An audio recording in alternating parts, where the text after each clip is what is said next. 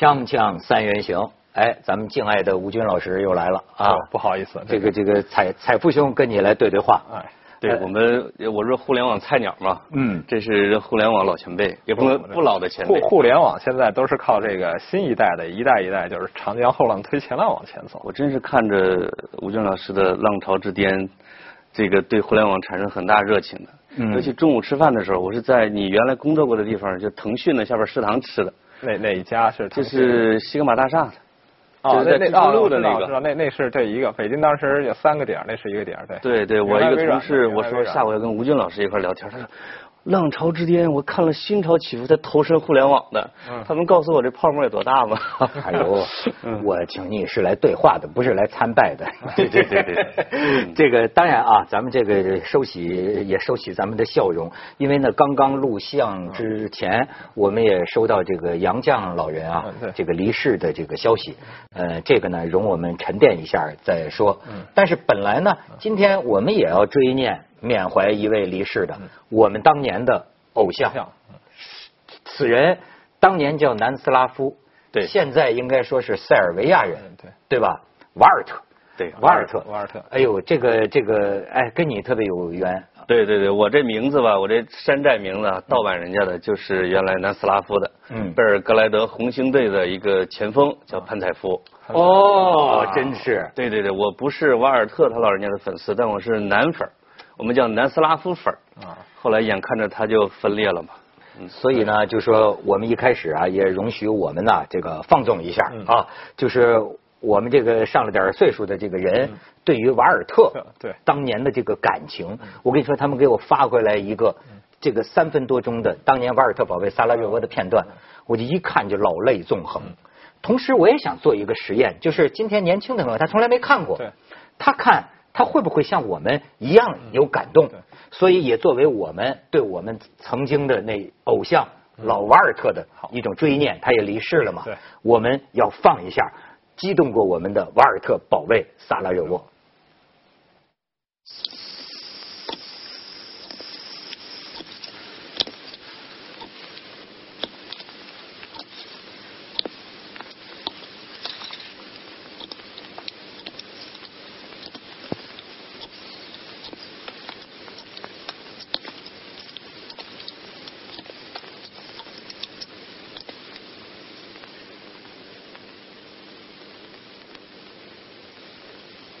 看他们谁走过来，过来就打死他。谁也不要过去，别过去，会打死你的。别过去，会打死你的。谁也不要过去，别过去啊！我儿子躺在那儿呢。会打死你的。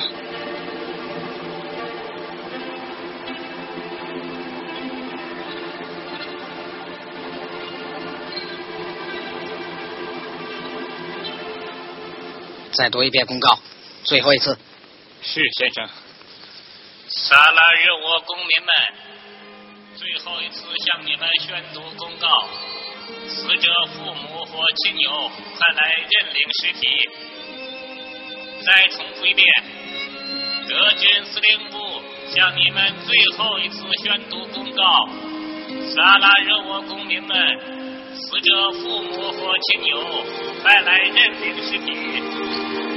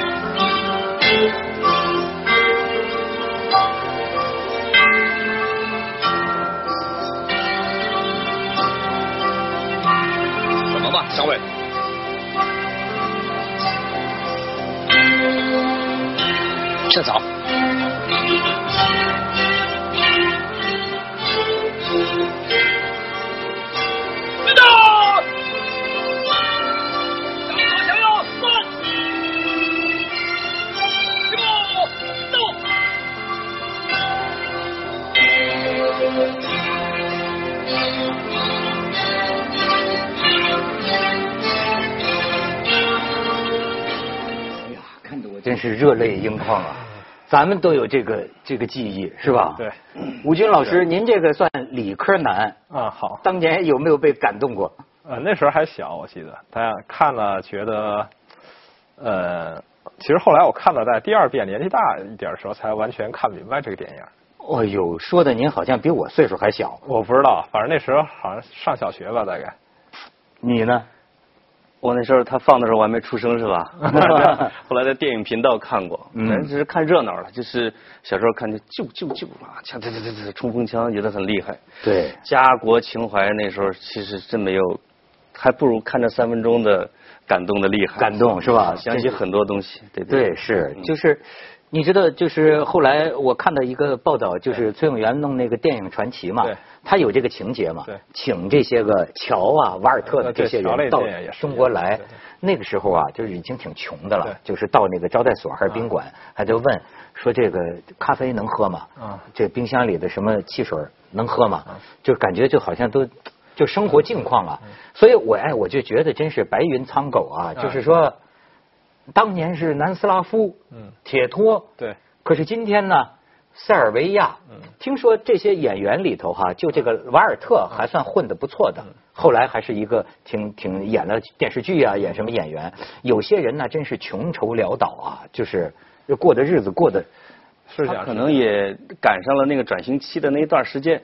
我们有时候经常会同情俄罗斯公民，说那段时间这个面包都买不上哈，那个日子，可能在他的转型，就是东欧巨变和苏联的巨变那那十年左右吧，他有那个。但我据我所知，现在的东欧和南斯拉夫的整体生活水平还可以，是吗？现在可能还还好，就是说有一个现象，就是我刚到美国时候，九六年那时候就莫斯科大芭蕾舞团，他们其实没什么钱的，所以每年冬天他一定要到美国搞巡回演出，就演那胡桃夹子，大概连着大概有四五年。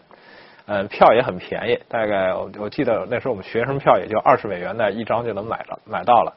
后来好像两千年以后，他们就是后来普京上台以后，经济恢复了，他们就再也没来过了。哦避寒的哈，取暖用的。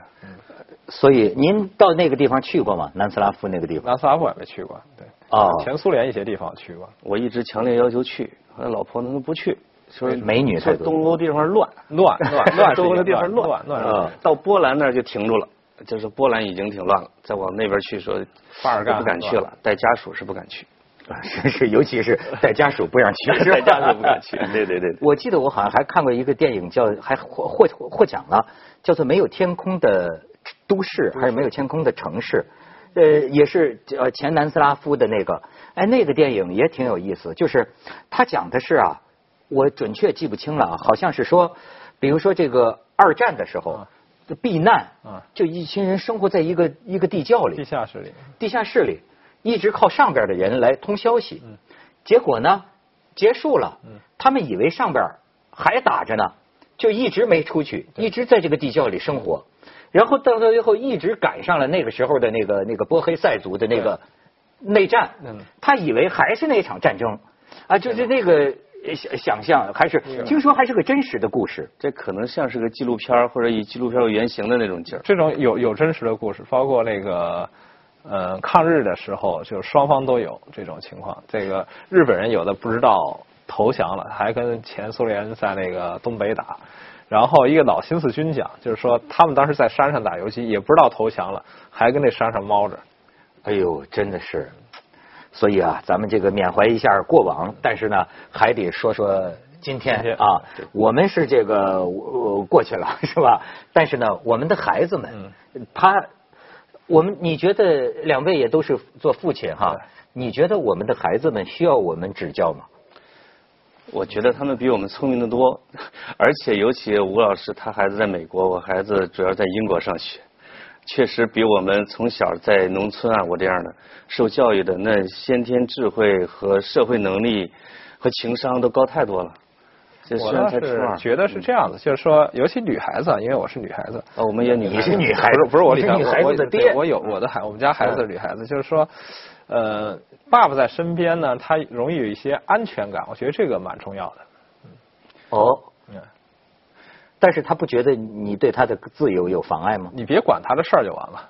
可能我们俩不是典型案例，我觉得，像我和吴老师，我们这样对孩子，我觉得包括我就是溺爱、不管这个全方位保护，他肯定要生活的要比那样的孩子可能要幸福要好得多，而且学习环境、教育环境也好得多。现在我听我身边很多人讲啊，这个模式都变成过去叫严父慈母，嗯现在其实很多都是严母慈父。对，虎妈，虎妈，叫虎妈猫爸，不然后这是美国传过来的一个。这啊某种程度上就说老呃爸爸呀，往往也不负什么责任。现在很多他就是说他本来陪孩子的时间就很少，陪孩子时间很少，见着孩子他就只有一个喜欢，什么都行，谄媚。主要负责给女儿谄媚。啊对啊，你做什么作业无所谓是吧？就是对我经常替女儿偷偷写作业。你看我倒不至于，我倒不至于，就是你我我要求他还是也也比较严格的这么讲的话，但是呢，我觉得陪他，因为我有感触，我有两年待在深圳嘛，在那个腾讯那边，就是我有感触，就是我在和不在的时候，他这个那个心态上会有差别，所以这也是后来我就不在腾讯做了，回去的一个一个原因。吴老师好父亲，但是现在这个啊，我为什么就是吴老师这时候来的及时雨啊？我知道你考试很厉害，你一家人考试都很牛，一般般了，一般般，了。所以呢，现在就要高考了，高考对你得给传授点。我们去一下广告，锵锵三人行广告直播间。您说现在高考了啊嗯，考生应该怎么办？家长应该怎么办？嗯、到这几天呢，我觉得他们就去玩玩吧，放松放松吧，啊，好好的睡个觉。最后因为就这两天了，就是再使什么劲也没什么，也没什么大用。呃没有太大的用了。现在反而把自己弄得很紧张。你当年考试的时候是怎么复习的？呃，其实那时候差不多到大概你有半年的时间复习嘛，大概复习两个月基本上就过一遍了。后来就是炒那个剩饭，你也很烦，其实很烦。然后那时候我们的睡觉时间比现在多很多。我记得我大概差不以前一般都是十点钟睡觉，高考时候也不太好意思十点钟睡觉，因为对面那些楼的说孩子嘛灯还亮着，所以我那《红楼梦》是那时候看看。呵差不多十点多钟，我们家人睡觉了，我就拿着《红楼梦》看，就是那个大概两个月把那《红楼梦》差不多给看掉了，看到十二点了。您这个给好考生传递的是个什么信息啊？看看《红楼梦》，好学生典范。哎，像我这种一般学生，就我的方法可能是别的，我就会要求我的爸妈说：你们就当这事儿没发生，千万别给我做满桌子菜嗯啊！这个要不然我回去之后吃不下去了，肯定紧张的都不行了。这个别管我，让我考，但是也产生了一个负面作用，睡午觉睡过了，哎呦 自己到考场就已经迟到了半个小时了。那没关系，这个啊比我这后来有点紧张睡不着总是好。啊，您后来也紧张是吧？就是紧张是紧张，就是说我知道没有什么太大问题，但是睡觉还是有问题。但是所以我觉得宁可睡过半小时，也不要紧张的睡不着。我就记得我当时是到一个什么状态啊？就是好像我我中午呃的带着我父母给的那个盒饭呢，啊我就没吃饭，因为呢有一种类似于哎基督教的那种，我觉得什么一种意识啊，我认为要虐待自己，嗯，就是人会产生，就是说，我觉得我要是不饿着我自己，不虐待我自己，好像我就不该得到好的成绩。就有时候会有这么一种，您能理解孟子？讲的那个饿其匹夫，空乏其身，就是您这个。呃，他可能也是为您将来啊，就这个分数不太高做准备。我那几天饿的，就是有点晕了，不行了，这个哦吃不下去。我那时候是我爸是校长，是一个小学校长，平时完全不管我。那天就特别，就是头天晚上回去之后，咔一盆洗脚水放脚底下了。我我当时落荒而逃，我我这脚是绝对不敢抻到那盆里边。我觉得我要给你洗脚，就是说你洗洗吧，呃，不是给我洗，反正起码让我洗洗。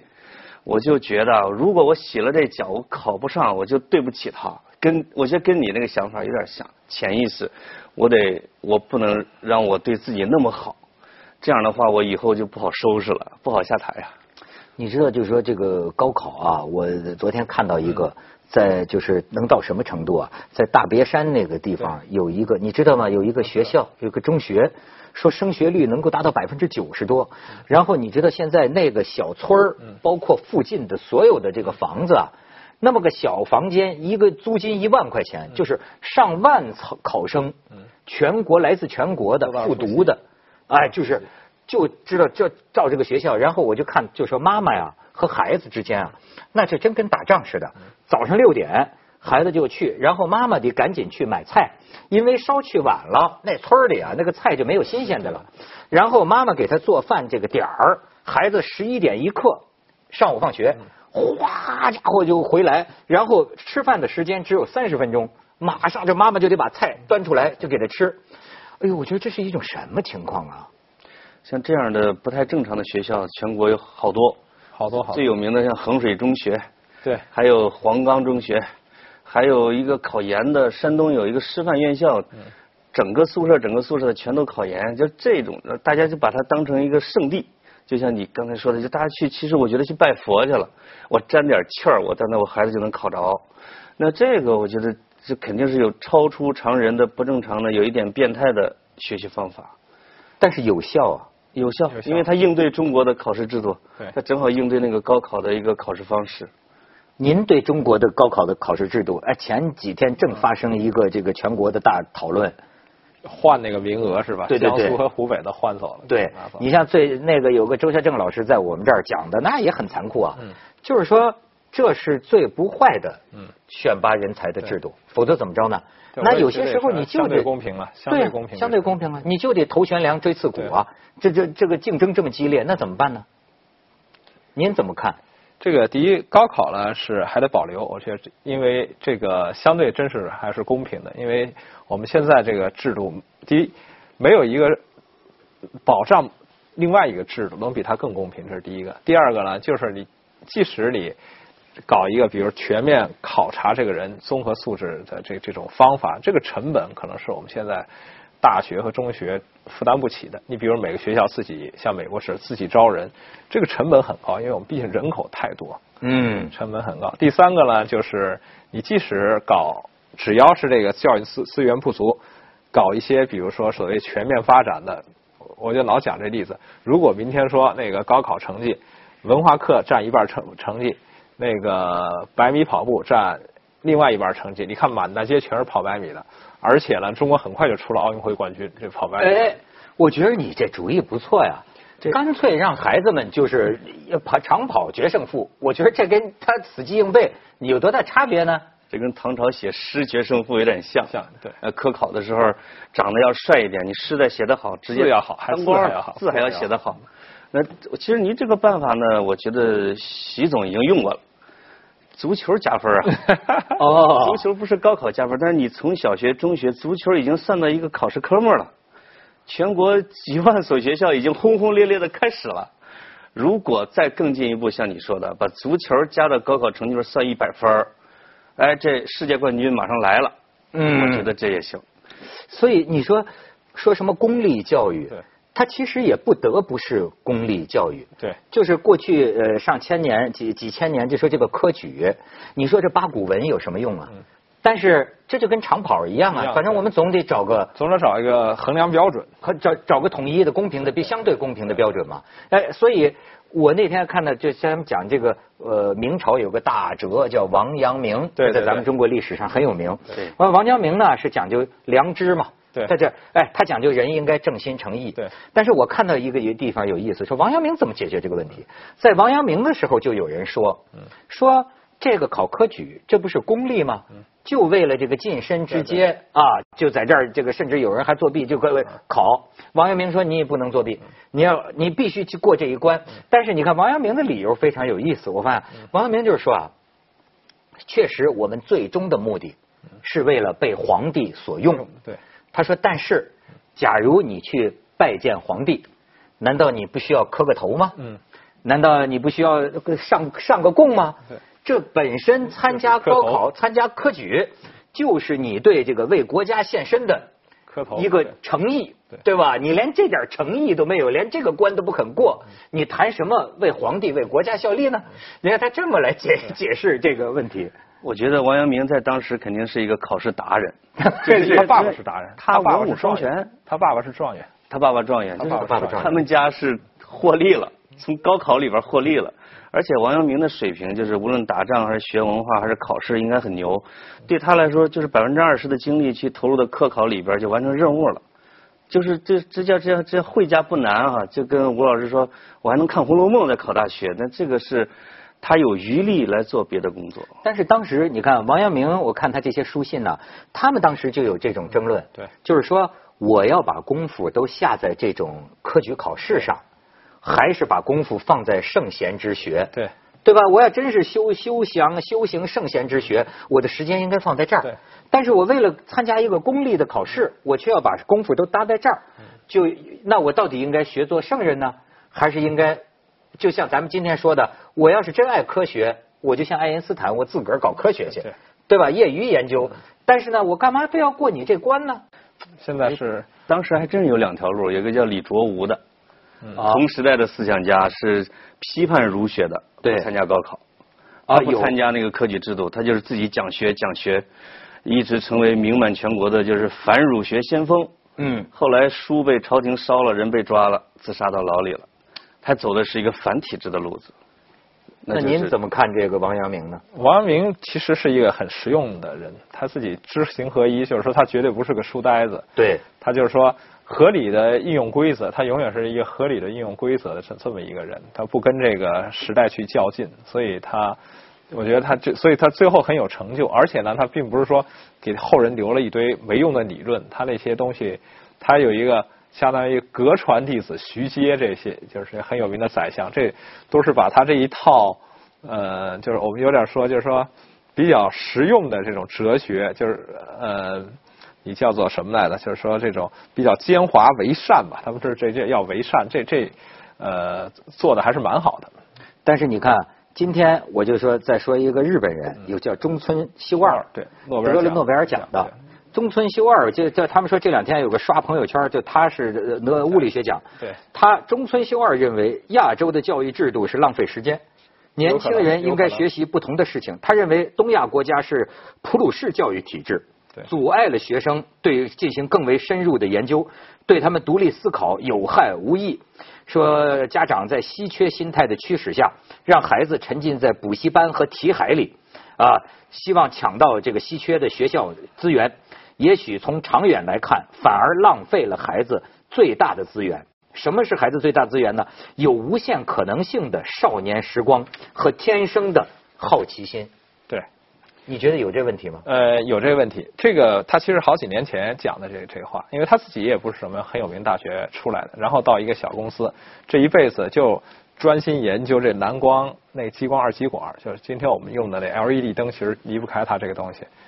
呃，后来是在美国当教授，所以他对这个就是呃中西方这个对不是就是亚东亚和西方的这个对比，他的感触非常深。他讲的也是事实，因为就是从明治维新开始，那是我前一阵正好在研究这研究这明治维新，就是日本的教育呢，它很大程度上吸取了德国的这个经验，普鲁士这个经验，这个没没没有错的。呃，在因为当时日本有一个特殊情况，就是说，在明治维新以前，实际上平民的孩子虽然他也受过教育，也识字，但是他进不了政府那些，就是做政府的一些高级官员，就是公务员，他进不去。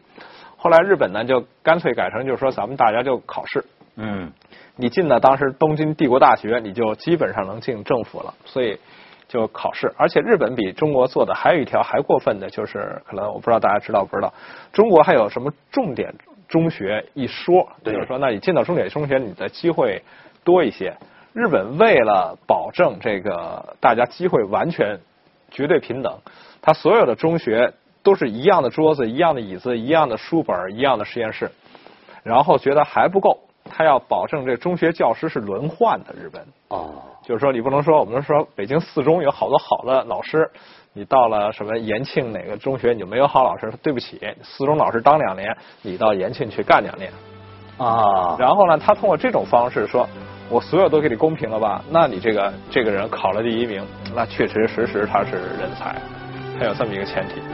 你对这位中村修二的观点同意吗？我觉得日本的情况可能比中国要更狠一点，就是他刚才讲的这个补习班之类的，还很，我以为是中国发生的事儿，他其实可能吸取了儒家的重视教育的一个，又吸取了德国的这种教育方式，他其实比中国更加保证了大体甚至绝对的公平。那我觉得他是作为一个天才，他发出这样的一个声音。